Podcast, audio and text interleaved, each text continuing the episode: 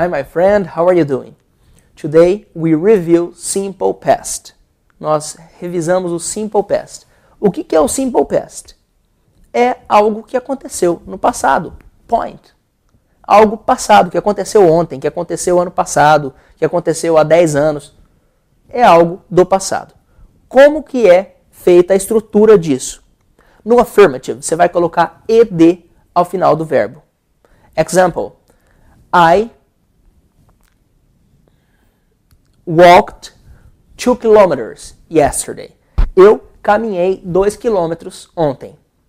You watched the video last week. Você assistiu o vídeo semana passada. Perceba que eu peguei o verbo walk, que é caminhar, e coloquei o ed.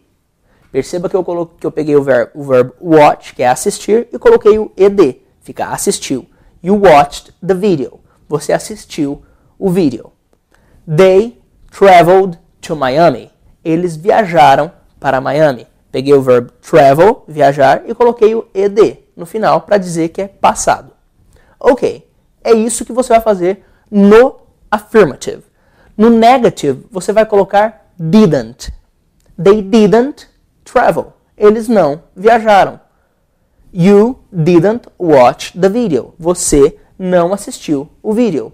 I didn't walk two kilometers. Eu não caminhei dois quilômetros. Alright, esse é o negative. Você vai colocar o didn't e vai colocar o verb normally. In the affirmative, você vai colocar somente o did no começo da frase.